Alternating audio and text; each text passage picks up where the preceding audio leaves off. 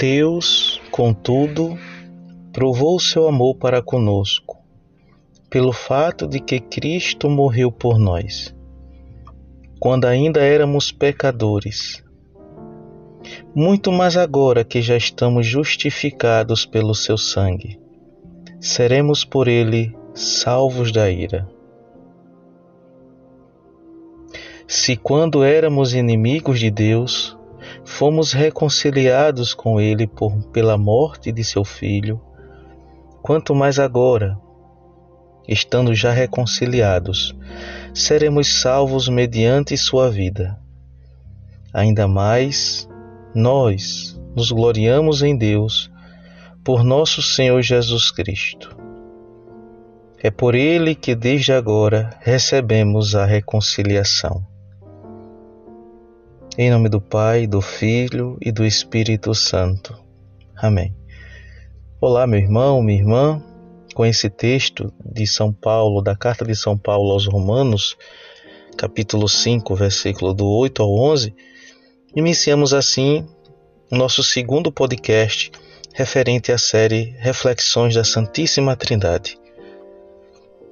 Hoje nós iremos meditar sobre os efeitos da ressurreição de Cristo. Observe que nesse texto belo de São Paulo, Paulo já menciona que o Pai, Deus, vamos deixar claro que toda vez que a gente fala sobre Deus, estamos falando, estamos falando do Pai. Deus já tinha pensado em provar, em nos mostrar o seu grande amor por nós. E assim ele enviou seu Filho Jesus Cristo para remir os nossos pecados. São Paulo diz isso muito interessante. Quando éramos pecadores, ou seja, quando estávamos fechados completamente para a vida. Que vida? A vida em Deus, a vida eterna. Então, Cristo, por meio do Pai, repara a relação trinitária, vem ao mundo para nos santificar, como ele mesmo vai dizer, para nos justificar.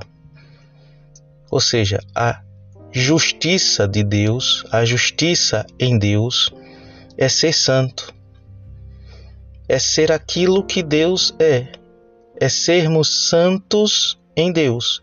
É esse o sonho de Deus, o sonho do Pai. Então, Cristo nos reconcilia por meio de sua morte, por meio da sua ressurreição. E o verbo reconciliar, aqui na, na teologia, no sentido teológico, catequético, é igual ao Espírito Santo. É o Espírito que nos reconcilia, é o Espírito que nos une, é o Espírito que nos encaminha em Cristo para o Pai. Então repare como é bonito essa relação trinitária de amor entre as três pessoas para conosco. Eu ainda indico a você, meu irmão, minha irmã, que vocês rezem um hino antiquíssimo da igreja que Paulo escreve na sua carta, carta de São Paulo aos Efésios, capítulo 1, versículo do 3 ao 14. Volta a dizer: capítulo 1, versículo do 3 ao 14. Ali Paulo diz que Deus reconduz, reestrutura tudo e todos por meio de seu Filho, por meio da ressurreição de Cristo. Muito bem. Sobre os efeitos também da ressurreição de nosso Senhor, precisamos entender que é marcado pelo próprio Cristo e pelo, pelos próprios apóstolos. A gente percebe que esses efeitos ficam visíveis a partir da ressurreição. Antes da ressurreição, o que, que nós temos? Nós temos os apóstolos medrosos e fujões. É isso que acontece na Sexta-feira Santa. E isso precisa ficar muito claro aqui para vocês. Na Sexta-feira Santa, nós temos apóstolos, medrosos e fujões. No domingo da ressurreição, isso completamente é alterado. temos homens transformados por Deus, homens que agora são testemunhas oculares de, do Cristo ressuscitado. Observe o que, o que Pedro, o apóstolo Pedro, o Papa da Igreja, vai dizer. Atos dos Apóstolos, capítulo 2, versículo 24.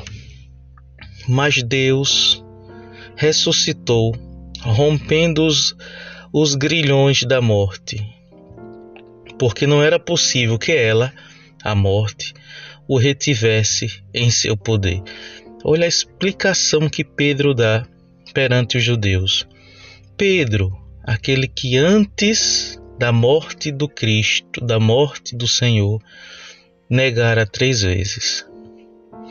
Então aqui a gente percebe que Deus, mandando por meio do seu Filho o Espírito Santo, o Espírito Santo completamente é, transfigurando esses homens, pneumatificando esses homens, não é? Faz com que eles mudem de atitude mudem de rumo, se convertam, redirecionem suas vidas para o Cristo.